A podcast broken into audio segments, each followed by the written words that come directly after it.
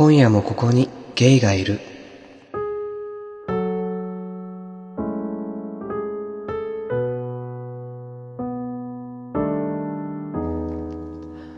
ドブライビージャー。言えない。こんばんは。ポッドキャスト、今夜もここにゲイがいるパーソナリティのコーギーです。この番組は日本のどこかで今日も一人の夜を過ごしている小さなゲイの若者コーギーによるポッドキャストです。何か有益な情報を得られる番組ではないかもしれません。眠れない時、いつもの G 行為に飽きてしまった時などにどうぞお聞きください。えー、こんばんは。最近、まあ、やっと、あのー秋というか冬というか秋物冬物のセーターを出してきました。講義です。寒いね。もう、参っちゃうよね。寒かったり暑かったりでね。まあ、だんだん冬が近づいてくるのを感じますね。えー、っと、本日は、こんなお便りが来ております。えーお名前はむっちりさん。年齢は99歳。ありがとうございます。すぐね、年齢を99歳って書くのやめましょうね、ゲイの皆さん。あの、伝わらないからね。あの、ご存知ない方に言っときますと、あの、ゲイの出会い系アプリとかでこう年齢とか書くんですね。で、その年齢を、あの、ばらしたくないとか、あとは検索に引っかかりたくない方は、こう99歳とかにね、したりしますよね。だから上限ですよね。99歳がね。はい。そして、普通歌でいただいております。えーはじめまして、楽しく拝聴させてもらっています。僕もゲイです。お二人でやっていた番組も面白かったですが、この番組は落ち着いた雰囲気を重視した感じで、テンションの低い時や終電で静かな夜道を歩いている時に聞いています。以前、パパ活についての話を聞いていて、自分のゲイ関連のバイトの話を思い出したので書かせてもらいます。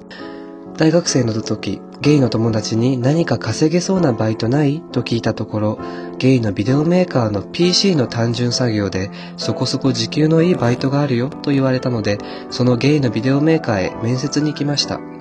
行ってみるとスタッフに、この用紙に可能なプレイ内容と無理そうなプレイ内容に丸抜をつけてねと言われ用紙を渡されました。出演する方の面接と勘違いされていると思い、PC の単純作業と聞いてきたんですが、と言うと、ああ、そっちの方ね、と少し笑いながら PC の作業について説明を始めました。仕事の詳細を聞くと、撮影してから編集も完了して、あとはモザイクをつけるだけの動画を初めから再生して、動画を見ながら適切な場所にモザイクをつける作業でした。説明を聞いて、そこそこ時給もいいし、単純な作業だし、タイプじゃないモデルの時が少し嫌なくらいだと思って、了解して仕事を始めました。バイトを始めて数ヶ月が経って、仕事内容はきつくはないし、続けていけそうだったんですが、そのバイトが原因で大きな障害が発生して続けていくのが難しくなりました。長時間セックスの動画を見ながらモザイク処理をすると、初めは興奮したり役得な感じがありましたが、だんだんと見慣れてきて、単純作業している気持ちが強くなっていき、タイプの人のセックスを見ても興奮しなくなりました。はじめはバイトの時だけ興奮がなくなった感じでしたが、だんだんと自宅のオナニーやリアルでのセックスも興奮が減少していきました。さすがにこれはやばいと心配になってきて悩みましたが、そのバイトを辞めました。辞めることを告げた時、スタッフは過去にその理由で辞めた人が結構いるよと言っていたので珍しくはないみたいです。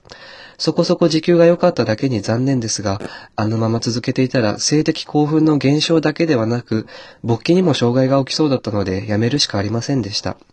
以上です。ではこれからも配信楽しみにしています。ということで、えー、もっち、むっちりさんからいただいております。ありがとうございます。いやー、皆さん多様な経験をされてますね、本当に。えー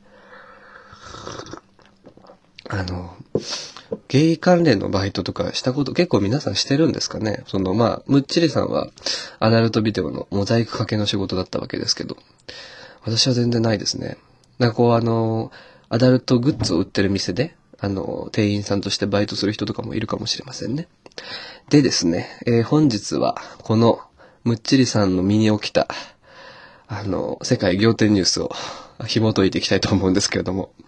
あので、まあ、こういう話を聞いたことが以前にも私はあったんですよね。で、なんかこの、あのまあ、アメリカとか、あの、どっか他の外国で出てきた研究結果とかで、なんかこう、ポルノの見過ぎは体に悪影響を及ぼすとか、まあそういう話は数年前、まあ、ぐらいから出てるんですよね。で、まあ、見覚えがあったので、もう一度調べ直してみて、まあ、いろんなことが出てきましたので、今日は、ポルノ会でございます、皆様。えー、ポルノ会ですよ。いいですか？パンツ履いてね。でですね、皆さんあの、PIED ってご存知ですかね ?PIED。えー、こちらは、ポルノ誘発性勃起障害という、まあ、障害の名前ですね。で、何かと言いますと、ポルノの見過ぎ、まあ、エロ動画ですね。エロ動画の見過ぎが原因で性行為中に勃起できなくなることっていうのが、もう障害の病気、病名、病名なんですかね。まあ、名前として出ていると。PIED ですね。だから多分おそらくこのムッチリさんは、そういった現象が体で起きていたんじゃないでしょうかね。なんでしょうね。なぜそれが起こるんでしょうね。で、まあネットには結構いろんなバズフィードの記事とかも載っていたんですけど、まあ、調べてみると色々面白かったですね。あの、テルアブ、テルアビブ大学、これイスラエルですね。テルアビブ大学、有名なとこですね。の社会学者、ジェンダー研究されているラン・ガブリエリ氏が、あの、 TED Talk、TEDx か、 TED Talk っていう、あの、まあ、スピーチイベント、まあ、世界的にやってるスピーチイベントで話したものがあったんですけど、まあ、動画も上がっていて、で、それが何の話かというと、あの、すべての男性はポルノを見るのをやめるべきだっていうね、話をされてましたね。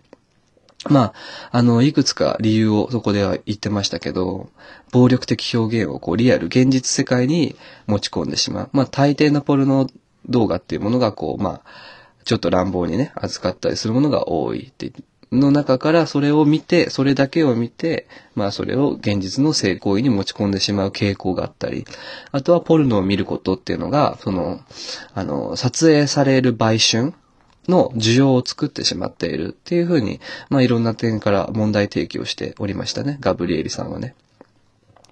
まあ、多いですよね、ポルノ。まあ皆さん、どれほど、皆さんはどれくらいポルノを見てるんですかね。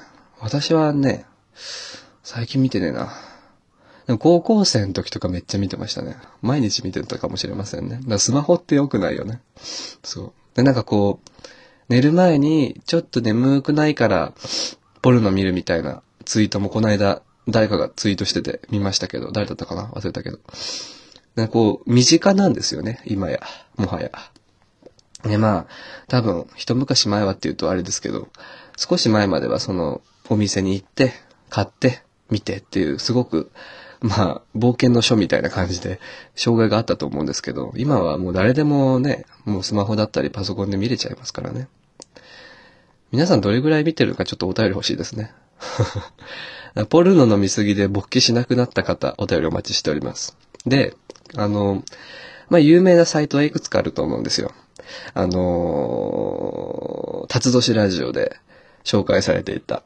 まあ、辰年ラジオではクロスビデオとおっしゃっていましたが、X ビデオとかね。あとは、えー、まあ、男女もの、ストレートものではないやつだと、他にも、えっ、ー、と、 Tube8。あ、 Tube8は両方あるか。 Tube8。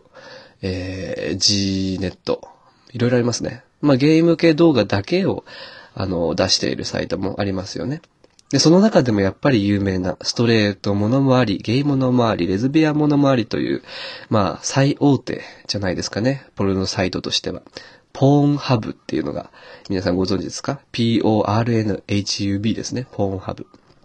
で、まあ、リスナーの方にもお世話になった方がいらっしゃると思うんですけど、ポーンハブの、あの、ポーンハブのサイトの端っこの方を見ると、あの、ニュースとか、そういうものを紹介するページがあるんですね。で、ポーンハブっていうのは、まあ、結構大きなものなので、あの、独自に調査研究とかをして、その結果を公開、公開してるんですよね、サイト上で。で、ちょっと面白い、あの、記事を見つけたんで、ちょっと紹介しますね。あの、まあ、昨年、2017年の、ポーンハブが、のサイトが独自に調査した結果が公開されていました。実は2018年というのはポーンハブ10周年なんですってね。だから10歳、満10歳ということでね。満、満10歳。で、2017年の、えー、統計結果によると、えー、ポーンハブ、まあ、そのポルノサイトに年間で、えー、アクセスしてきた訪問者の数は、え、なんと、285億アクセス。やばいですね。で、これ計算すると1日に平均8100万のアクセスがあったと。世界中で8100万人が1日で平均してポルノを見ていると。恐ろしいですよ。で、まあ、いろんな情報が出ていて。で、ポンハーブっていうのは、あの、普通に皆さんが自分で撮った、まあ、いわゆるハメ撮りってやつですね。セックス動画とか、あとはまあ、自行為をしている動画っていうものを上げることが、あの、アップロードできるんですけど、それが、えー、2017年にアップロードされたポルノ動画はですね、405万2543件。やばいですね。もうなんか数が膨大すぎて身近になりませんけど。で、そのポルノ動画、アップロードされたポルノ動画の総時間まあ合計ですね、は、えっ、と、1年間のやつ長さで換算すると約68年間分。日にちでやると、えー、24,811日分。時間にすると595,482時間になるんですって。もう、わけわかんないですよね。あの、よく広さを表す単位で、東京ドーム何個分っていうのがメジャーですけど、わかんねえよ、東京ドームの大きさっていうのがね、ありますけど。えげつないですね。すいません、ちょっと今日鼻声で、ちょっと風邪ひいちゃって。あー、えげつないですね。そんなに、そんな、いや、そんなボールノ見てんだ。まあでも、世界には人がいっぱいいますからね。その一人の人がいっぱい見てるってわけではなさそうですけどね。で、アップロードされた動画の数は、えー、2017年は全部で400万本。で、この中には81万本のアマチュア制作者によるビデオがあるそうですね。これさ、アマチュア制作者じゃないビデオってどういうこと？違法アップロードってこと？あ、違うか。あの、プロモーションで出してるやつか。あの、予告編みたいなやつか。ね。あの、ゲイビデオメーカーが出してる、ちょっと短い、2分とか5、6分とかの予告編が載ってるんですかね。いやー、すごいですね。てか、これを操ってるポーンハブっていうサイトはやっぱすごいですね。でですね、あの、通信データ量は、えー、3732ペタバイトですね、2017年上。で、まあこれ、データ量なんですけど、ペタですよ、ペタ。なかなか聞かないですよね、日常生活で。で、このデータ量は、現在地球上で使われているすべての iPhone の容量を埋め尽くすことができるんですって。性って身近なんですね、意外と。で、それらが、まあ、ポーンハブのサイトに、まあ、関する、アクセスに関する情報でしたね。で、あとはですね、まあ、番組、サイトが独自に調査した結果で、えー、2017年最も検索されたワードランキングっていうのがありますね。だから、まあ、検索ワードのランキングですね。1位、いや、3、1位かな ?1 位はですね、なんとレズビアンなんですね。まあ、男女ものの方が数が多いらしいんですけど、ポーンハブのサイトは。で、まあ、レズビアンって検索してる人たちの中には、レズビアン、え、以外にも女性二人と 3P をしたい男性がこう検索したり、あとはまポルノとかセックスカルチャーどんどん最近オープンになってきてるので、それらにオープンになった女性たちがま増えてきてるっていう傾向があるんじゃないかっていうのは書いてありましたね。で、2位はですね、なんと変態ですね。これはもはや日本が生み出した言葉ですね。今や英語にもなった変態ですね。で、3位はですね、えー、ミルフっていうこの MILF っていうのが入ってるんですね。で、これ何のことか私も知らなかったんですけど、調べたらですね、あの、頭文字の当てはめたもので、えー、何の略かと言いますと、mother, I'd like to fuck でしたね。だからこう、あの、セックスしたいよ、お母さんっていうとこですよね。で、スラングなんですって、MILF。えっ、ー、と、まあ、日本で言えば熟女者とか、人妻者。人妻者はちょっと違うかな。熟女者ですかね。その年上とか既婚女性を、まあ、ターゲットにした動画ですね。そうね。だからレズビアンが1位っていうのは意外で、意外ですよね。なんかもっとこう、汎用性の高い言葉がね、例えばアジアンとかね、なんかこう、スリーサムとかね、賛否みたいな言葉が1位かと思いましたけど、2位の変態ってやばいな。で、あの、最も検索、2017年最も検索されたポルノ男優がいます。その方は、ジョルディ・エルニーノ・ポーラですね。誰誰誰ってなりますけども。えっ、ー、と、この方はどうやら有名な方らしくて、えー、20歳でスペインにてそのキャリア、まあ、ポルノ男優としてのキャリアを始めた彼は、えー、その1年後に2016年に、えー、AVN アワードでベスト新人ポルノ男優を獲得しているそうです。で、この AVN アワードっていうのはアメリカのアダルト専門誌 AVN が毎年開催している賞らしいですよ。で、ちょっとあの、ジョルディ・エルニーノ・ポーラのスペルは、あの、名前の綴り方は説明欄に書いておくので、ちょっとぜひ皆さん検索してほしいんですけど、まあ、あの、ちょっと面白いですよ。あの、まあ、多分、男女ものに出てるんですけど、このエル・ジョルディは。ジョル、ジョルディね、多分ゲイの人はあんまり好きじゃないかもしれない。体型とすれば。でもなんかこう、あの、ジョルディ、ジョルディちょっと今検索しようかな。あの、親御さんのパソコンを使ってる良き青少年の方々はね、履歴を消すことを忘れずにね。これでウイルス感染とかしても私責任取りませんからね。ジョルディエル・ニーノ・ポーラ。あの、まあ、高青年ですよね。ちょっと細いかな。で、Google 画像検索するともう本当に、あの、男性器もろ出しの画像とか出てくるので、ご注意ください。まあ、あの、スペインっぽい顔ではありますね。だいぶ細いな。ちょっとなんか、面白芸人みたいな顔してますね。この少年らしさみたいなものはきっとヨーロッパの方では、ある種、カテゴリーであるんでしょうね。なんかこう、ハンガリーとかチェコ、ハンガリーかな？が、あの、青年ゲイ、ゲイビデオ発祥の地とかで、なんかこう、つや、つるつるして、細くて、ちょっと筋肉がついて、金髪壁眼みたいな、そういうものが、まあ、愛された文化っていうのもあったようですね。えー、そして、まあ、ジョルディさんは置いときましてですね。えー、国別の通信量ランキングもありました。で、まあ、アクセス数ですね、国別の。で、1位は、えー、やっぱりアメリカですね。まあ、ポールハブ、ポールハブがある国ですね。で、2位がイギリス。で、3位がインド。これは前年4位から1位ランクアップしてるそうですね。で、4位がなんと日本なんですね。えー、これも前年より1位ランクアップしております。で、5位がカナダですね。で、この アクセスランキングの、まあ、記事の説明のとこに、日本、この4位にランクアップした日本について、世界的にもイノベーションリーダーであると同時に、変態という言葉の作り手、ありがとう日本って書いてあるんですね。ねえ、目立っちゃいましたね、日本。極東の国、最果ての国ジパングがね、埋まってたのは黄金ではなくてね、何だったんでしょうね。どの時間帯に見ているのかっていうのもありましたね。で、えー、一番見られている時間はですね、週平均だと午後10時頃から上昇し、真夜中0時がトップになっていましたね。最も人気なのは日曜日で、最も見られていないのは金曜日でしたね。だから日曜日の夜に皆さん見てるんですかね。やっぱ、どの国も考えることは一緒なんですかね。金曜日の夜はきっと皆さんね、もうポルノを見るよりこう、もう実際に男や女を引っ掛けて、ね、 Friday night fever してるはずなんですよ。 It's so Friday Chinatown ですよね。えー、で、えー、っと、国別の検索ワードランキングもありまして、我が国日本。日本での検索ワードランキングの1位は、まあやっぱりジャパニーズですね。2位はジャパニーズアマチュア。まあ、素人者の日本人のっていうものでしょうね。で、3位がですね、MMD っていうのが入ってて、これも私知らなかったんですけど、どうやら、これも略称で、えー、ミクミクダンスの頭文字 ?MMD なんですって。で、これが、あの、3D とか CG のソフトウェアを作る、な、ソフトの名前かな？らしくて。